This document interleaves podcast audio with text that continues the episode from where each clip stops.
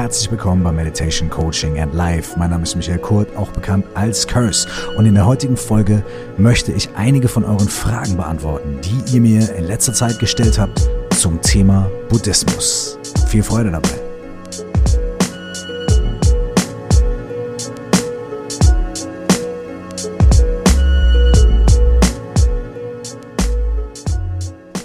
Vielleicht habt ihr die vorangegangene Podcast-Folge gehört, die Nummer 156 mit meinem Gesprächsgast Carlo Rinpoche. Und wenn nicht, dann lege ich euch wärmstens ans Herz, diese Folge nochmal nachzuhören.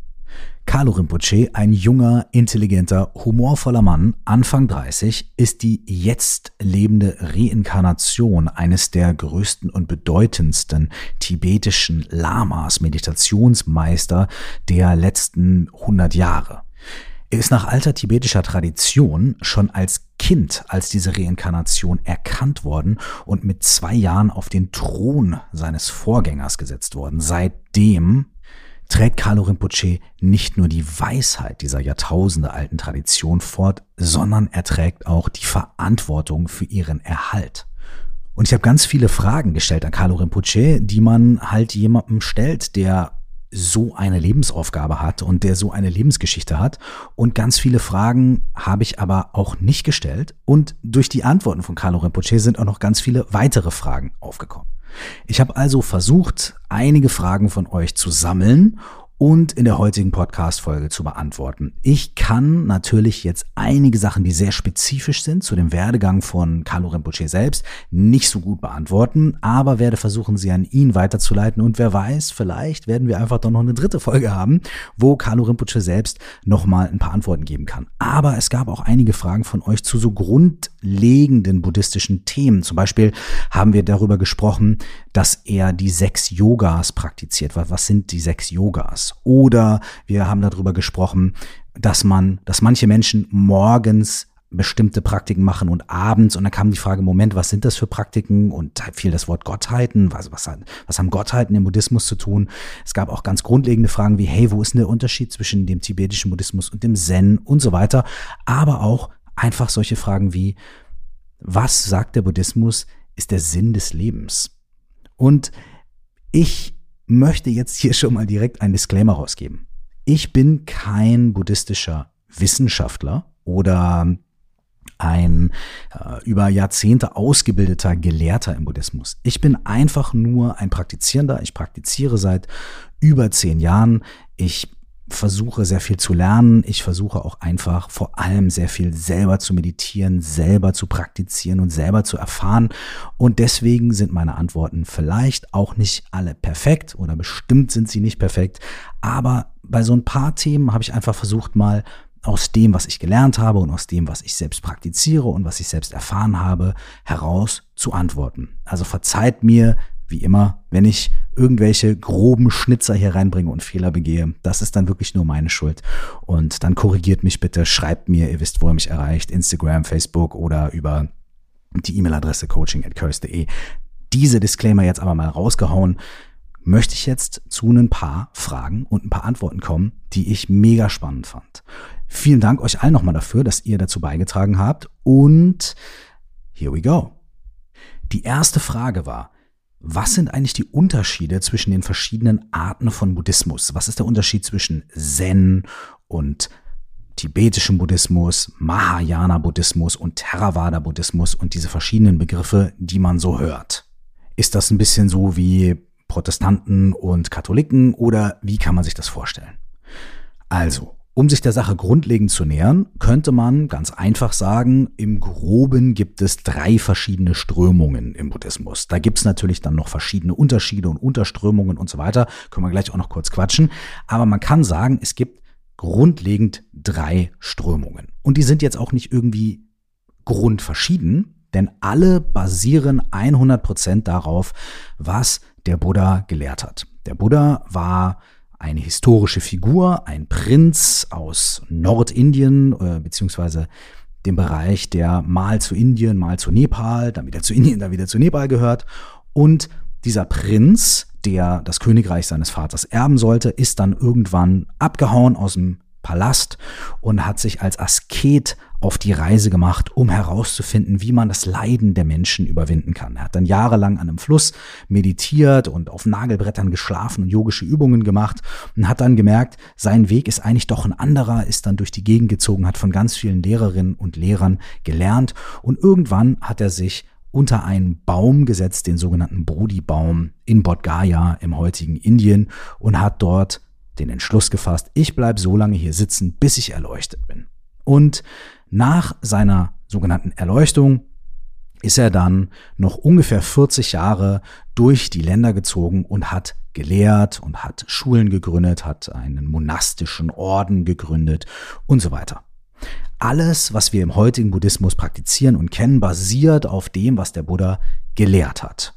Und da wird es auch schon wahnsinnig interessant.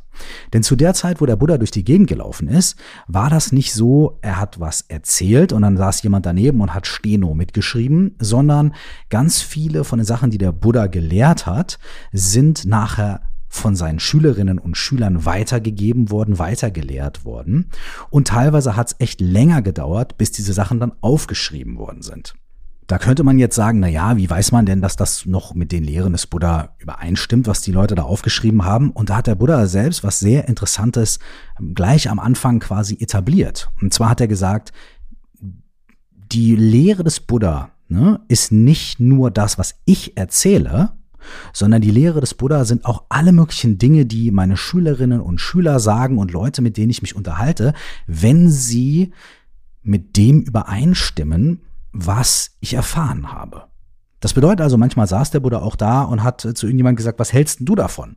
Und wenn die Person aus dem Publikum oder ne, von seinen Schülerinnen und Schülern dann geantwortet hat und gesagt hat, ja, und in meiner Erfahrung ist es das und so weiter und so fort, und es war übereinstimmend mit dieser Erleuchtungserfahrung des Buddha, es hat, es, das, was diese Person gesagt hat, hat dafür gesorgt, dass Menschen tieferes Verständnis bekommen, tiefere Einsicht bekommen in die, in die wahre Natur und vom Leiden befreit werden und hat nicht zu mehr Leid geführt, dann hat der Buddha gesagt, jawohl, das ist richtig, das ist auch die Sprache des Buddha, das, was du dort sprichst. Denn grundsätzlich ist es so, dass es nicht nur einen Buddha gab, sondern dass jeder von uns, damals und heute, diese Buddha-Natur, diese Essenz davon, erwacht zu sein, die Essenz davon, im tiefen Kern alle Qualitäten, nach denen wir streben, eigentlich schon zu besitzen. Wir alle haben das, das liegt in uns allen drin. Und wenn wir uns mit dieser Buddha-Natur verbinden, dann ist das, was wir sagen und das, was wir tun, in Einklang mit dieser Buddha-Natur und dadurch auch, so hat es der Buddha gesagt, die Sprache des Buddha selbst. Und das ist auch schon der Grundstein dafür, dass sich diese verschiedenen Strömungen im Buddhismus entwickelt haben. Dazu kommen wir gleich. Grundsätzlich kann man sagen, die erste Strömung, manchmal nennt man sie Hinayana, das bedeutet das kleine Fahrzeug. Das ist aber etwas abwertend, weil dann gibt's noch das Mahayana, das große Fahrzeug. Und da denkt man so, okay, groß, klein, na, das eine ist besser als das andere. Das ist damit überhaupt nicht gemeint. Deswegen sagen manche Leute auch Theravada-Buddhismus. Das ist ein anderer Begriff. Da geht es darum, dass sich eigentlich nur auf diese Schriften bezogen wird, die absolut dem Buddha selbst zugeschrieben werden, wo alle Historiker jetzt sagen, ja, das ist genau aus der Zeit und das sind genau diese Schriften, die auf den Lehrreden des Buddha basieren. Dieser Theravada-Buddhismus wird heutzutage hauptsächlich in Ländern wie Sri Lanka praktiziert oder in Thailand und verschiedenen anderen Ländern auch natürlich. Wenn wir jetzt einfach mal bei so einer groben Generalisierung und Zusammenfassung bleiben wollen, dann könnte man sagen, dass dieser Theravada-Buddhismus sich sehr viel damit beschäftigt, was der Buddha für Regeln für ein gutes Leben aufgestellt hat. Zum Beispiel nicht zu lügen, nicht zu stehlen und stattdessen Großzügigkeit oder Wahrheit sprechen zu praktizieren. Neben diesen Verhaltensregeln in Anführungsstrichen konzentriert sich der Theravada-Buddhismus selbstverständlich auch auf die verschiedenen Arten von Meditation, die der Buddha gelehrt hat. Denn der Buddha hat nicht nur gelehrt, setz dich einfach hin, mach die Augen zu und om, sondern er hat wirklich wie ein Wissenschaftler den eigenen Geist erforscht und ganz viele Aussagen darüber getroffen, wie unser Geist funktioniert, wie unsere Emotionen, unsere Gefühle entstehen, wie unsere Gedanken entstehen und darüber hinaus, wie unsere Welt entsteht, wie das, was wir draußen sehen, entsteht, wie das Zusammenspiel der Dinge entsteht. Der Buddha war also eigentlich kein wirklicher sagen wir jetzt mal, Religionsstifter in dem Sinne, sondern eigentlich war er ein Wissenschaftler des eigenen Geistes und ein Wissenschaftler der Realität. Die zweite Strömung im Buddhismus nennt man Mahayana, das heißt dann das große Fahrzeug, ja, jetzt sind wir bei diesem Punkt. Und Mahayana hat sich einige hundert Jahre nach dem Tod des Buddha begonnen zu etablieren. Und es hat damit begonnen, dass viele Gelehrte und Gelehrtinnen Schriften verfasst haben, die auf den Lehren des Buddha basieren. Und viele Leute sagen auch, dass der Buddha diese Dinge zu Lebzeiten auch schon gelehrt hat, sie aber eine Zeit lang gebraucht haben, um sich so wirklich zu entfalten, bis die Leute die verstanden haben. Und der Mahayana-Buddhismus fokussiert sich mehr darauf, das, was man dort selber erfährt, mit allen anderen fühlenden Lebewesen zu teilen. Also wenn es im Theravada-Buddhismus ein kleines bisschen generalisiert natürlich, eher darum geht zu sagen, wie verhalte ich mich, was für Verhalten muss ich ablegen, was für Verhalten muss ich stattdessen an den Tag bringen, wie kann ich meinen eigenen Geist sammeln, wie kann ich mich konzentrieren und disziplinieren, so dass ich Erleuchtung erreichen kann, so dass ich das Leid und das Übel dieser Welt überwinden kann und dann irgendwann an einen anderen Ort gelangen kann, an dieses sogenannte Nirvana. Geht es im Mahayana-Buddhismus ein kleines bisschen mehr darum zu sagen, okay, wenn ich das alleine mache, also wenn ich jetzt alleine erleuchtet werde, das bringt mir nicht so viel. Ich muss Mitgefühl haben mit allen fühlenden Wesen. Und alles, was ich selber erfahre und was ich selber lerne, das hat nur dann wirklich großen Wert, wenn ich es schaffe, das mit allen anderen Wesen zu teilen. Natürlich heißt es nicht, dass Menschen, die Theravada-Buddhismus praktizieren, also diese erste Form, selbstsüchtig sind oder egozentrisch. Überhaupt nicht. Aber der Fokus in der Praxis, der Fokus in den Lehren liegt auf etwas anderen Aspekten. Beispiele für diese zweite Strömung im Buddhismus, für den Mahayana, sind zum Beispiel Zen-Buddhismus und andere Formen. Der Zen-Buddhismus in sich ist auch nochmal sehr speziell, da die Lehre des Zen eine sehr krasse Reduktion beinhaltet. Im Zen versucht man auch wieder ganz generell zu sprechen, alle Dinge zu vereinfachen, zu simplifizieren und auf ihre grundlegende Bestandteile runterzubrechen. Das heißt, dass im Zen-Buddhismus viele Texte oder viele philosophischen Exkurse oder diese wissenschaftlichen Exkurse des Buddha gar keinen so großen Stellenwert haben wie das direkte Praktizieren und das direkte Erfahren, das Reduzieren auf bestimmte Bestandteile. Die dritte Strömung im Buddhismus ist die Strömung, die zum Beispiel im tibetischen Buddhismus vertreten ist oder auch im, in der Mongolei. Und das ist der sogenannte Vajrayana-Buddhismus. Äh, Yana, das Fahrzeug, ne, wie bei den anderen beiden Formen, und Vajra bedeutet unzerstörbar oder aus Diamant. Also auch da könnte man jetzt wieder sagen, naja, man hat das Kleine, das Große und dann das Diamantene und das ist einfach so das Beste und das ah, und so weiter. Aber da geht es überhaupt nicht um gut, schlecht und richtig, falsch und so weiter, denn alle basieren auf den gleichen Dingen. Alle basieren auf dem, was der Buddha entdeckt hat. So ist zum Beispiel im tibetischen Buddhismus und in anderen Formen des Vajrayana all das, was im Theravada und im Mahayana in den anderen zwei Formen gelehrt wird, auch enthalten. Es ist also nichts drin in diesem tibetischen Buddhismus, was irgendwie in Konflikt steht mit den Inhalten der anderen Formen des Buddhismus. Warum der Vajrayana so noch ein bisschen unterschiedlich ist, ist, dass dort verschiedene Praktiken und verschiedene Ansätze, Meditationstechniken dazugekommen sind, so dass die Praktizierenden eine noch viel größere Anzahl an verschiedenen Praktiken, Meditationstechniken und Methoden an die Hand bekommen, um sich selbst zu entwickeln. Ich habe mal den Spruch gehört, habe ich auch schon oft hier im Podcast gesagt, es gibt so viele Meditationsmethoden und Meditationsanweisungen, wie es Menschen auf der Erde gibt, damit auch jede und jeder mit seinen Eigenarten und Neurosen wirklich auch abgeholt wird. Das ist vielleicht ein bisschen übertrieben, aber man könnte das als Bild ganz gut benutzen für die Vielzahl von verschiedenen Methoden und Praktiken, die es im Vajrayana-Buddhismus gibt. Der tibetische Buddhismus ist Vajrayana-Buddhismus. Das ist auch ähm, die Schule, die Tradition äh, tibetischer Buddhismus, in der ich selbst lerne und praktiziere.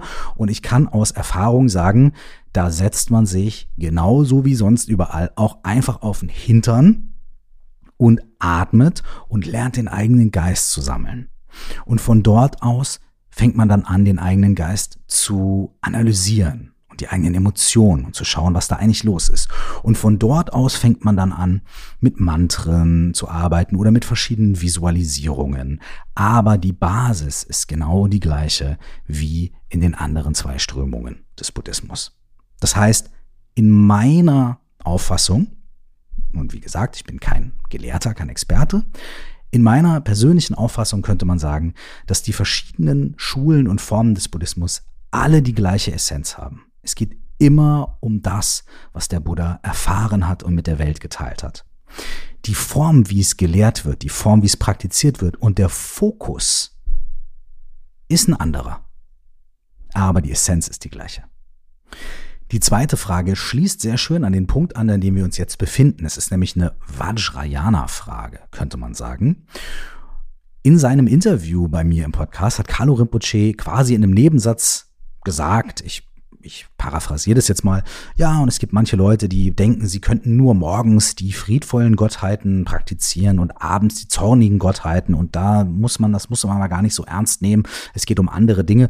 Und da haben einige von euch eingehakt und gesagt, Moment, das habt ihr so in so einem Nebensatz, was für friedvolle Gottheiten, zornige Gottheiten, worum geht's da? Ja. Im Vajrayana, im tibetischen Buddhismus, gibt es Praktiken, die man, ja, Gottheiten-Yogas nennt. Yoga ähm, bedeutet in diesem Fall nicht, dass man den Körper bewegt, sondern es sind Praktiken des Geistes. Was hat das damit auf sich? Wieso Gott? Gibt es Gott im Buddhismus oder gibt es verschiedene Götter und so weiter? Okay, auf diese Frage gibt es irgendwie zwei Antworten. Das eine ist, im Buddhismus sagt man, dass es in diesem immens großen Universum, was kein Ende hat, was keinen Anfang hat, was kein Ende hat, was äh, schon, was es schon immer gab und was es für immer geben wird, also in dieser unendlichen Weite, dass jegliche Form von Leben und Existenz nicht nur möglich ist, sondern definitiv existiert. Das bedeutet, es gibt bestimmt Gottheiten und Dämonen oder das, was wir als Gottheiten oder Dämonen bezeichnen. Und es gibt äh, alle Arten von Existenz, die wir uns überhaupt nicht vorstellen können. Äh, wahrscheinlich auch irgendwelche anderen an, an Wesen in anderen Dimensionen und so weiter und so fort. Das heißt, der Buddhismus schließt erstmal grundsätzlich überhaupt nicht aus, ähm, dass es irgendwas gibt. Bei diesem, bei dieser Praxis, bei diesem Deity-Yoga geht es aber nicht darum, dass man zu irgendwelchen Göttern, die man sich so vorstellt und so weiter, betet oder so, sondern es geht in Essenz darum, den eigenen Geist zu trainieren und zu schulen, dadurch, dass man sich komplizierte Visualisierungen und äh, Praktiken aneignet und mit denen übt. Man könnte zum Beispiel sagen, es gibt eine, in Anführungsstrichen, Gottheit, ja, es wird so genannt, mit der wir praktizieren, die stellt sich dann der Vajrayana-Praktizierende oder die Vajrayana-Praktizierende auf eine gewisse Art und Weise vor. Die hat dann verschiedene körperliche Attribute, man visualisiert das. Diese Gottheit, mit der man praktiziert, hat aber auch besondere Eigenschaften. Sie ist vielleicht besonders furchtlos oder sie ist unglaublich mitfühlend oder sie ist eine Gottheit, die das Talent hat, ganz viele Menschen zu heilen und für die Gesundheit, die geistige und körperliche Gesundheit anderer Menschen zu sorgen. Wenn man also diese Praxis macht und man versetzt sich rein in diese Gottheit, dann arbeitet man mit den eigenen Aspekten, die in einem selber drin sind, also mit der eigenen Furcht beziehungsweise Furchtlosigkeit oder mit der eigenen Güte oder vielleicht auch äh, mit dem eigenen Zorn was auch immer wir in uns selbst tragen und in uns selbst verspüren, wird in dieser Praxis mit diesen Gottheiten auf gewisse Weise beeinflusst, verändert und man könnte sagen transformiert. Das heißt, Zorn kann ja nicht nur zerstörerischer Zorn sein, sondern Zorn kann ja auch eine Energie sein, die wir nutzen können, um Gutes zu tun, um Menschen zu helfen, um Grenzen zu setzen, um uns selbst und andere Menschen zu heilen und zu unterstützen. Und im weitesten Sinne könnte man sagen, dass diese Praxis, die man mit zornvollen Gottheiten oder friedlichen Gottheiten und so weiter macht im Vajrayana Buddhismus, immer bedeutet, dass man mit besonderen tiefen psychologischen Aspekten von einem selbst arbeitet, dass man also auf eine tiefe innere Reise geht, um sich selbst anzuschauen und um eigene Bestandteile bei sich selbst zu transformieren, zu heilen und in mh, mm, glückbringende oder lebensbejahende Formen zu bringen und umzuwandeln. Das hört sich jetzt erstmal wahnsinnig komplex an, ist es auf gewisse Weise auch, aber es ist nicht so komplex oder auf eine andere Art und Weise komplex, als man denkt. Es geht also nicht darum, erstmal externe, irgendwelche externen Götter anzubeten, sondern es geht eigentlich erstmal darum, mit dem eigenen Geist, mit den eigenen Aspekten zu arbeiten auf eine sehr besondere Art und Weise. Manche Leute haben das wirklich mal beschrieben als so, so, so wie Psychonauten. Also es gibt Astronauten, ne, Leute, die ins Weltall fliegen, um dort zu reisen und zu gucken, was gibt es da für verrückte Dinge und was kann ich entdecken? Und es gibt Psychonauten, Menschen, die in die eigene Psyche reisen, ins eigene Unbewusste, um zu gucken, was kann ich dort entdecken? Und auf dieser Ebene funktionieren diese Praktiken. Jetzt kommen wir zu der dritten Frage in der Podcast-Folge mit Carlo Rinpoche hat er auch davon erzählt, dass man äh, sich hinsetzen kann und sagen kann, okay, ich mache fünf Minuten das und sieben Minuten das und so weiter und so fort. Und das ist auch total gut. Aber er sagt, manche Leute, die auf ihrem spirituellen Weg sind, sind zu sehr damit beschäftigt, alles richtig zu machen, alles korrekt zu machen und bestimmte Abfolgen richtig einzuhalten oder äh, 100.000 Wiederholungen von einer bestimmten Praxis zu machen oder wie dem auch sei. Und für ihn wäre es viel wichtiger, dass Menschen sich in einen Rückzug begeben, in einen inneren Rückzug und in die Stille gehen. In allen Formen des Buddhismus sind also sogenannte Retreats, also Rückzüge, sehr beliebt und sehr hilfreich, werden auch sehr oft empfohlen. Und das bedeutet, dass man für eine bestimmte Zeit, manchmal ist es ein paar Stunden, manchmal ist es ein Wochenende, manchmal ist es aber auch drei Jahre oder zehn Jahre oder länger, lebenslänglich, in den Rückzug geht, in den Retreat geht. Das bedeutet, man isoliert sich ein bisschen von der normalen Welt. Man geht also, man schließt sich irgendwie vielleicht, man geht vielleicht in sein Zimmer und macht die Tür zu und sagt, ey, heute bitte mal nicht stören. Oder man geht eine Woche irgendwo hin. Oder man geht irgendwie zehn Jahre in eine Höhle, ja, gibt es auch. Und praktiziert bestimmte Meditationen, bestimmte Dinge. Und das macht man, um die Ablenkung des alltäglichen Lebens für eine gewisse Zeit einfach mal zu reduzieren und zu sagen, ich konzentriere mich auf diese innere Reise, diese innere Arbeit mit so wenig Ablenkung wie möglich. Das ermöglicht natürlich ähm, ein tieferes Einsteigen oder ein schnelleres Vorwärtskommen, wenn man das so sportlich mal bezeichnen möchte. Oh, das ist natürlich irgendwie Quatsch, weil vorwärts wohin, ja, zu, zu sich selbst höchstens. Ähm, und es hilft dabei, bestimmte Dinge zu vertiefen. Natürlich haben wir nicht alle Zeit, uns jetzt irgendwie eine Woche oder drei Monate oder drei Jahre irgendwohin zurückzuziehen. Und deswegen habe ich in dem Interview Carlo Rinpoche gefragt, okay, wie können wir denn, die wir uns in unserem ganz normalen Alltag befinden, wie können wir denn am besten so einen Retreat, so einen Rückzug organisieren? Und dann hat er ganz auf eine ganz natürliche Art und Weise einen sehr praktischen Tipp gegeben. Er hat gesagt, naja, guck mal, du kannst Freitagabend nach der Arbeit nach Hause kommen, kannst dein Abendbrot essen und kannst zu deiner Familie sagen, hey, dieses Wochenende würde ich gerne ein bisschen Zeit für mich nehmen, ich würde gerne so einen Mini-Retreat einrichten. Und dann machst du Freitagabend nach dem Abendessen eine Meditationssession für zwei Stunden meinetwegen, setzt dich hin in der Stille, meditierst, schläfst dann und am nächsten Tag stehst du auf, machst noch mal eine Session, praktizierst, dann gehst du vielleicht ein bisschen spazieren, kommst noch mal nach Hause, machst noch mal eine Session, machst also an deinem zweiten Tag am Samstag drei oder vier Sessions und in den Pausen dazwischen versuchst du nicht E-Mail, Handy, äh, Gespräche, Gossip, Netflix zu machen, sondern du versuchst in den Pausen den Input zu reduzieren. Du sagst vielleicht zu deiner Familie oder zu deiner Partnerin, deinem Partner, hey, am Samstag, lass uns versuchen, nonverbal miteinander zu kommunizieren.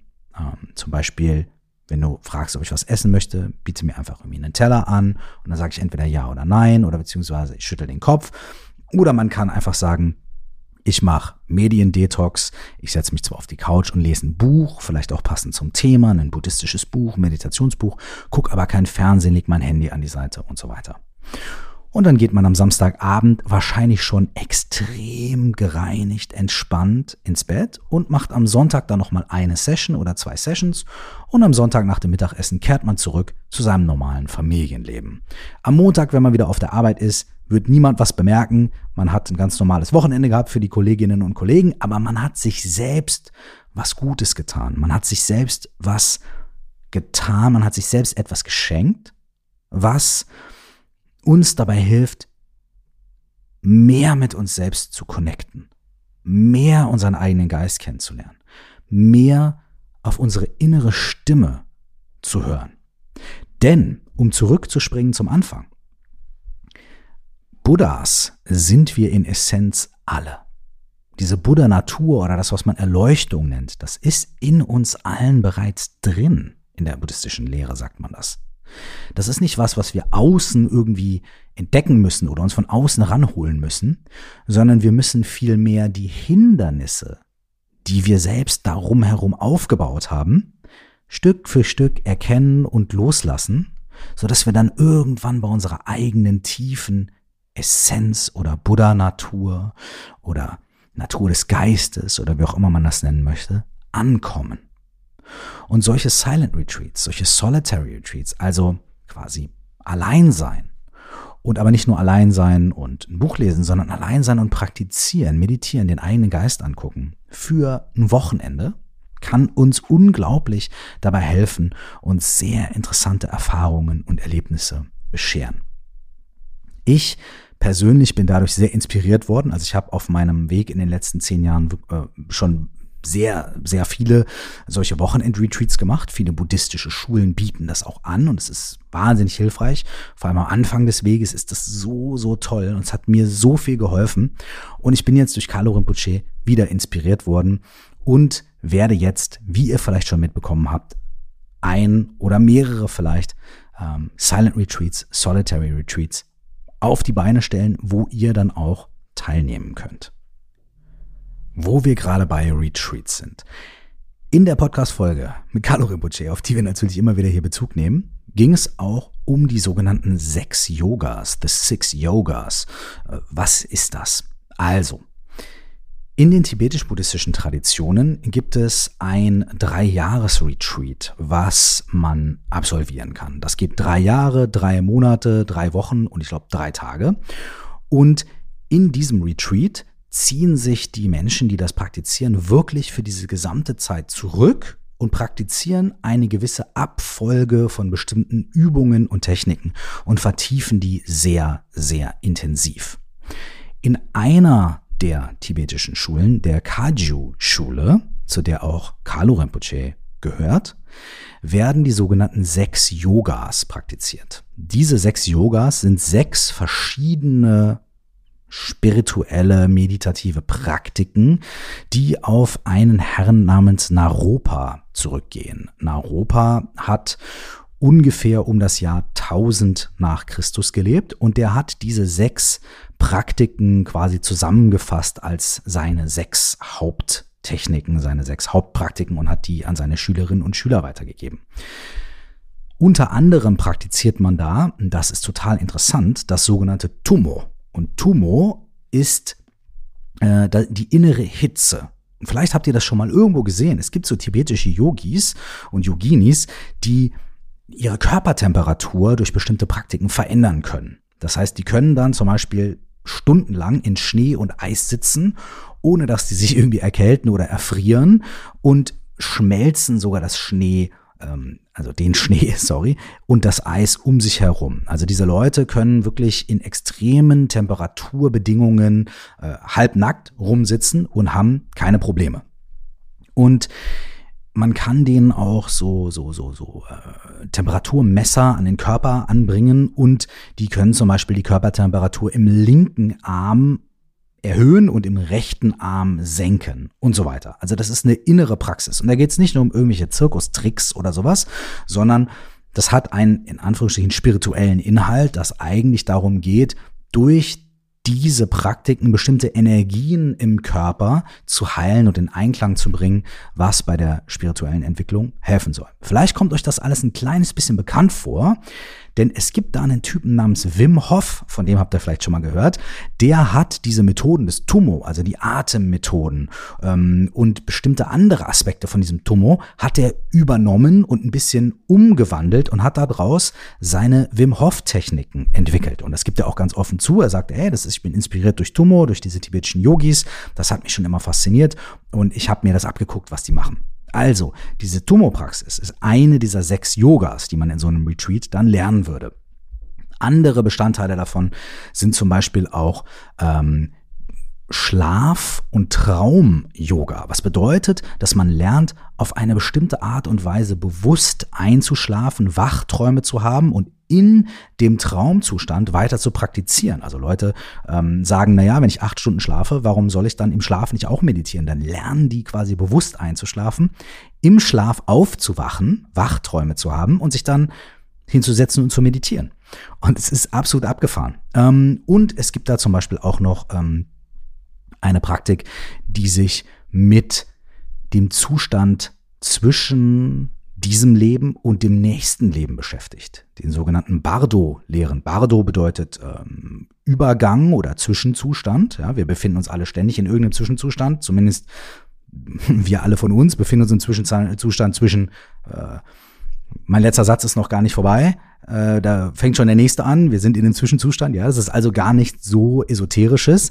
Ähm, aber da geht es ganz spezifisch auch darum, wie man sich auf das Sterben vorbereitet und was dann passiert und so weiter. All diese Dinge sind, wenn man sie so hört, ein bisschen esoterisch. Man denkt so, boah, innere Hitze und Zustand zwischen Leben und ach, was ist denn da los und so weiter.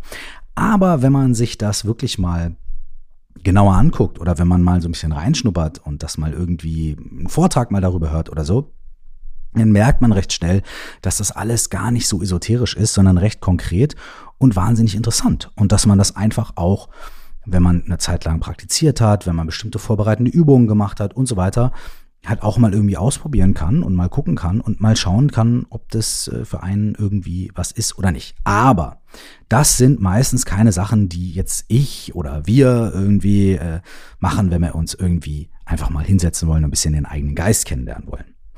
Aber ihr seht schon, der Vajrayana-Buddhismus, der tibetische Buddhismus, hält halt all diese verschiedenen Methoden und Techniken bereit aus irgendwelchen yogischen Traditionen und so weiter, um das Gleiche zu erreichen wie äh, andere Schulen des Buddhismus mit anderen Methoden. Aber die Essenz ist immer die gleiche. Es geht immer darum, sich selbst, den eigenen Geist und die Natur des eigenen Geistes, die Natur der Realität besser kennenzulernen. In der Tradition von Kalo Rinpoche werden nicht die sechs Yogas von Naropa praktiziert, sondern die sechs Yogas von Niguma. Und Niguma war die Gefährtin von Naropa. Und die hat diese sechs Yogas auch weitergegeben an äh, eine weibliche Linie von Praktizierenden. Und die sind eigentlich relativ gleich, aber es gibt so ein paar Abwandlungen in den Details. Auch da merkt man wieder, es geht ähm, sehr viel darum, ob die Essenz stimmt. Und äh, da gibt es eine wunderschöne Geschichte von zwei Yogis. Ich glaube, ich habe die im Podcast auch schon mal erzählt. Und es gibt einen Yogi auf dem einen Berg und einen Yogi auf dem anderen Berg. Ja, und das ist natürlich eine, eine, eine fantastische Geschichte, aber sie, sie hat einen schönen Kern. Und der eine Yogi war so ein sehr Gelehrter. Ne? Und er hat irgendwie alle Texte korrekt lesen können und übersetzen können und kannte alle Praktiken und hat, äh, wusste genau, was der, ob der kleine linke C einen Millimeter mehr nach links muss und ob bei der Meditation das Mantra jetzt so oder so funktioniert und ob man es schnell oder langsam macht und so weiter und so fort. Der war also total konzentriert und wusste alles und hat irgendwie alles genau 100% so praktiziert, wie man ihm das beigebracht hat. Und er saß jeden Tag in der Höhle und hat gemacht und getan. Und der Yogi in einer anderen Höhle, auf der anderen Seite des Bergs quasi, ähm, die beiden konnten sich so über das Tal sehen. Also waren es nicht, war es nicht derselbe Berg, sondern es waren zwei verschiedene Berge, ein Tal dazwischen, da muss man korrekt bleiben. Und die konnten sich so sehen, ne, übers Tal.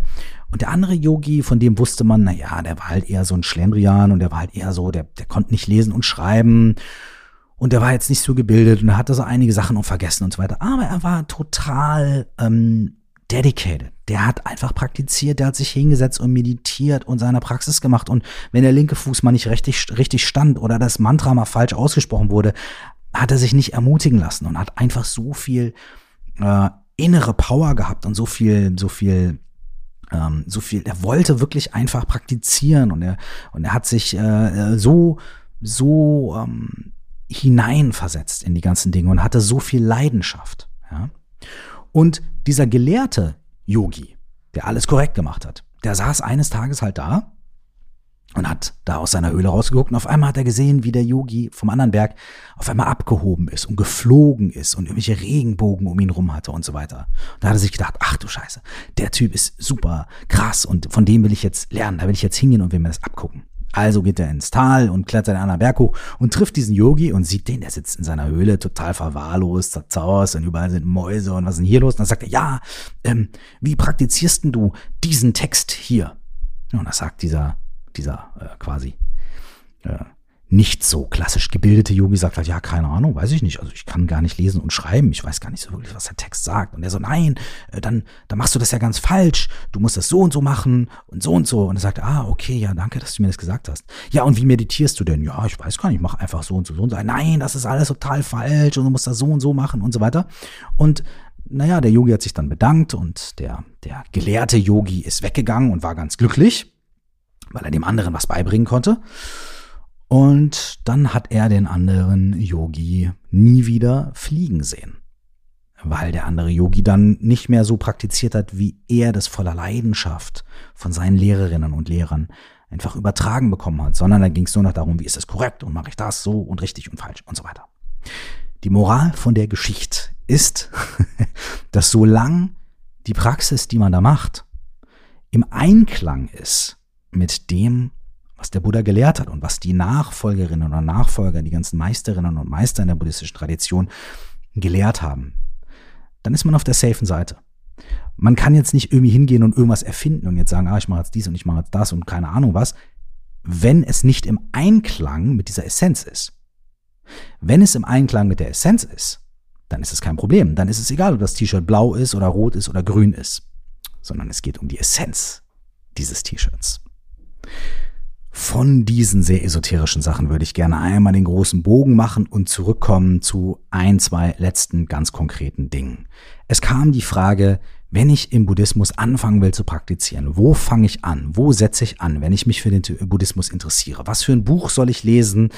Was soll ich machen? Und die klare, einfache Antwort ist, fang einfach irgendwo an. Nimm dir irgendein Buch, geh in die Buchhandlung und schau, guck, Gibt es da was vom Dalai Lama? Gibt es äh, von irgendeinem anderen buddhistischen Lehrer vielleicht was, Thich Nhat oder irgendwas, was mich interessiert?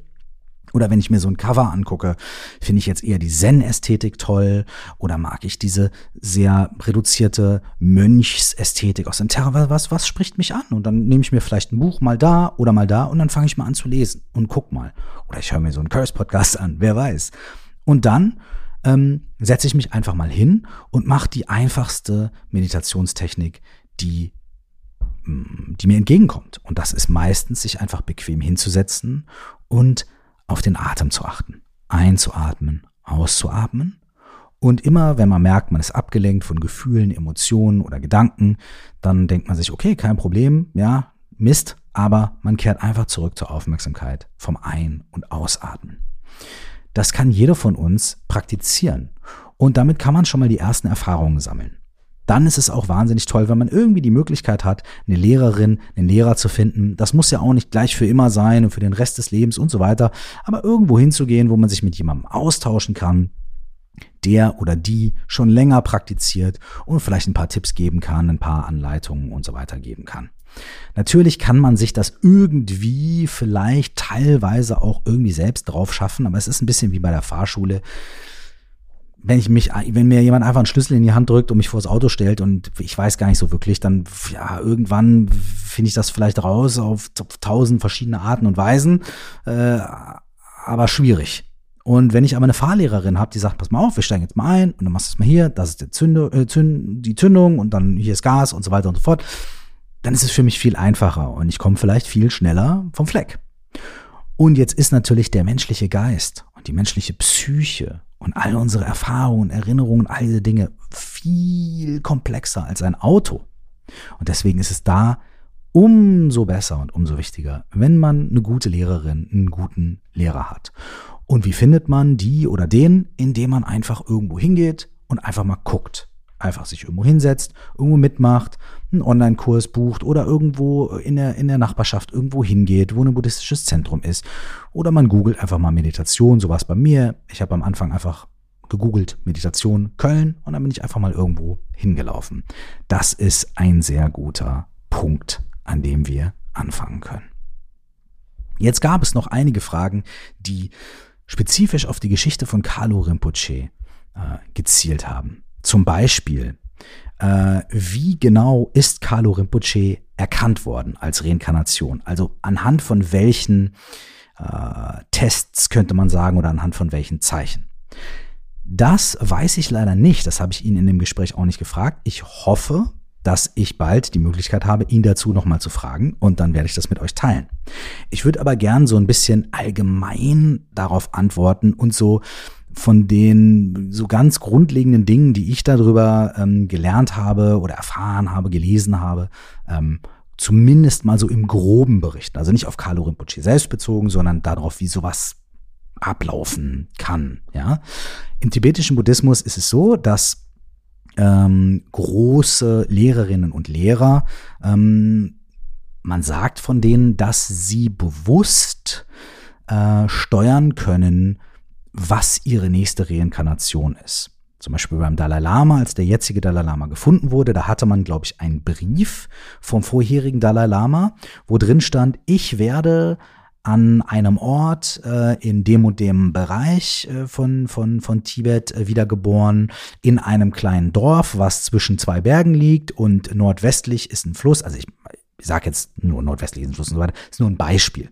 Aber es wurde in einem Brief gefunden, in dem relativ klar gesagt wurde, es wird da und da, da und da. Und es wurden, glaube ich, sogar, ich bin mir nicht sicher beim Dalai Lama, ich glaube schon, aber bei einigen anderen Lehrerinnen und Lehrern war das so, die Namen der Eltern genannt. Sie ist sogar hier bei den Leuten und so weiter. Und irgendwann, äh, nach einer gewissen Zeit, nach äh, dem Tod der Lehrerin oder des Lehrers, äh, macht sich dann ein speziell dafür ausgebildeter Suchtrupp auf die Reise und auf die Suche, um diese nächste Inkarnation zu suchen und zu finden. Und im Falle des Dalai Lamas, das sieht man auch ganz schön in einem Film, ich glaube, der heißt Kundun, also oder also geschrieben Kundun, K-U-N-D-U-N. Ich schau mal, ob ich euch den in den Show Notes irgendwie verlinken kann, zumindest im Wikipedia-Artikel oder so. Ähm, da sieht man es, glaube ich, ganz schön, wie sich dieser Suchtrupp auf den Weg macht und dann kommen die bei irgendwelchen Nomaden im Zelt an und haben so ganz viele Gegenstände dabei, die dem Dalai Lama gehört haben, dem Verstorbenen. Und das Kind geht dann intuitiv und sucht sich von den zehn Tassen, die da stehen, dann genau die Tasse aus, aus, der der Dalai Lama gerne getrunken hat. Und genau die Kette aus, die dem Dalai Lama gehört hat. Und so weiter. Ja, das heißt, man hat also verschiedene Kriterien. Also einmal diese Vorhersagungen, diese Briefe oder wie auch immer. Dann macht man auch noch so einzelne Tests. Und dann, wenn man glaubt, man hat diese Wiedergeburt gefunden, Manchmal gibt es auch Träume, also bestimmte Lehrerinnen und Lehrer haben auch bestimmte Träume, die das dann nochmal bestätigen. Dann gibt es nochmal wie so eine Art Komitee, man lässt sich das dann nochmal bestätigen und zertifizieren. Ähm, und genau, und dann ähm, wird davon ausgegangen, okay, jetzt haben wir hier drei, vier, fünf verschiedene Hinweise darauf, dass dieser junge Mensch genau die Reinkarnation von diesem verstorbenen Menschen ist. Also machen wir das jetzt so. Dafür muss man natürlich sagen, wenn man grundsätzlich gar nicht akzeptiert oder gar nicht äh, der Meinung ist, dass Wiedergeburt existiert, dann ist das natürlich alles irgendwie äh, Hokuspokus. Ne? Aber dann ist ja jede Form davon, drüber zu reden, was Wiedergeburt ist und ob wir schon vorherige Leben hatten und so weiter, ist ja dann Hokuspokus. Man muss also erstmal grundsätzlich an Bord sein und sagen, jawohl, es gibt Wiedergeburt, wir alle sind Reinkarnationen, wir alle haben schon unendliche Leben gehabt. Und bei einigen von uns ist es dann quasi ganz normal, wir werden einfach wiedergeboren und dann geht unser neues Leben los. Wir tragen vielleicht ein paar Eigenschaften oder Vorlieben oder Probleme aus den vorherigen Leben mit uns, aber äh, wir sind uns derer gar nicht so bewusst. Und dann gibt es halt manche Menschen, die sich dieser Dinge viel bewusster sind. Das kann man dann, äh, dieses Gespräch kann man führen, wenn man grundlegend äh, der Meinung ist, dass Reinkarnation, Wiedergeburt überhaupt stattfindet. Dann kam die Frage, können sich Reinkarnationen tatsächlich an frühere Leben erinnern? Und wie gesagt, da kann man sagen, wir alle sind äh, nach buddhistischer Lehre reinkarniert. Und Carlo Rinpoche hat im Interview gesagt, dass ganz viele Kinder in seiner Erfahrung sich so in den ersten drei, vier Jahren ihres Lebens an vorherige Lebzeiten noch erinnern können. Und irgendwann kommt dann die Konditionierung und die Erziehung und die Eltern und ach Quatsch und das System und bla und so weiter und die Gesellschaft. Und dann irgendwann geht es verloren. Und laut seiner Aussage kann man sich diese Erinnerung aber durch Meditation und bestimmte Dinge wieder ähm, den Zugang zu diesen Erinnerungen wieder äh, oder man kann wieder den Zugang dazu finden, sich an solche Dinge erinnern zu können. Ganz am Schluss, bitte, wenn euch das hier, was ich erzählt habe, interessiert, äh, nehmt nicht mein Wort für absolut bare Münze. Das ist auch nur das Gequassel von jemandem, der sich wirklich auch erst äh, eine kurze Zeit damit auseinandersetzt ich habe äh, einige von diesen Dingen irgendwie gelernt oder gelesen oder gehört und einige von diesen Dingen praktiziert und erfahren, aber auf gar keinen Fall habe ich die Weisheit mit Löffeln gefressen. Ähm, deswegen verlinke ich euch in den Show Notes zu dieser Folge verschiedene YouTube-Videos von Vorträgen, zum Beispiel über dieses Gottheiten-Yoga, dieses Deity-Yoga, über die verschiedenen anderen Praktiken, über Tummo äh, und so weiter. Das heißt, wenn ihr möchtet, dann findet ihr wirklich in den Show Notes zu diesem Podcast ähm, ein schönes Potpourri an äh, Links und Videos und so weiter. Einige davon werden auf Englisch sein, aber auf YouTube gibt's ja dieses schöne, äh, die schöne Möglichkeit, sich davon eine deutsche Übersetzung anzeigen zu lassen. Wenn ihr weitere Fragen zum Buddhismus habt, ähm, schießt los. Ja, also wir können auch noch weitere Folgen in dieser Richtung machen, gar kein Problem. Schreibt mir gerne an coaching at curse.de oder schreibt mir auf den sozialen Netzwerken. Bei Facebook bin ich äh, Curse Official, ja, facebook.com slash Curse Official und bei Instagram Curse Zeit, so wie Zeit für Curse. Wisst ihr, wie ich meine? Also schreibt mich gerne an oder eben coaching at curse.de, wenn ihr Fragen habt, wenn ihr Einwürfe habt, wenn ihr Ideen habt. Und wenn ich hier irgendwas erzählt habe, was nicht stimmt oder was ihr anders ähm, gelernt habt oder erfahren habt, bitte lasst mich das wissen. Ich erhebe überhaupt gar keinen Anspruch auf Perfektion und Komplettheit, sondern äh, ich freue mich zu lernen und weiter zu reifen mit euch allen gemeinsam. Yay! Wenn ihr möchtet, lest die Show Notes. Wenn ihr möchtet, haltet Ausschau nach einem von den Silent Retreats, die ich in nächster Zeit veranstalten werde. Vielleicht habt ihr Lust, vielleicht habt ihr Zeit. Ich würde mich wahnsinnig freuen. Bis wir uns nächste Woche wieder hören, wünsche ich euch alles Liebe und nur das Allerbeste. Bis dann. Ciao.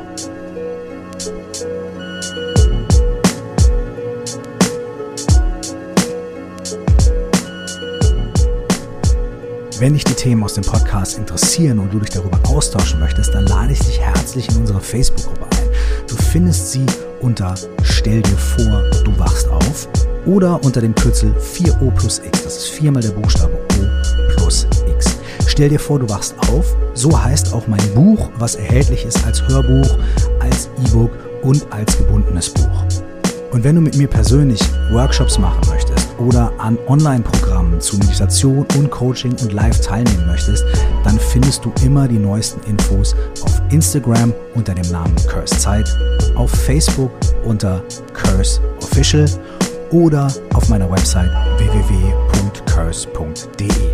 Wenn du eine Nachricht direkt an uns schreiben willst, dann kannst du das machen an coaching at curse.de. Dankeschön und bis zum nächsten Mal.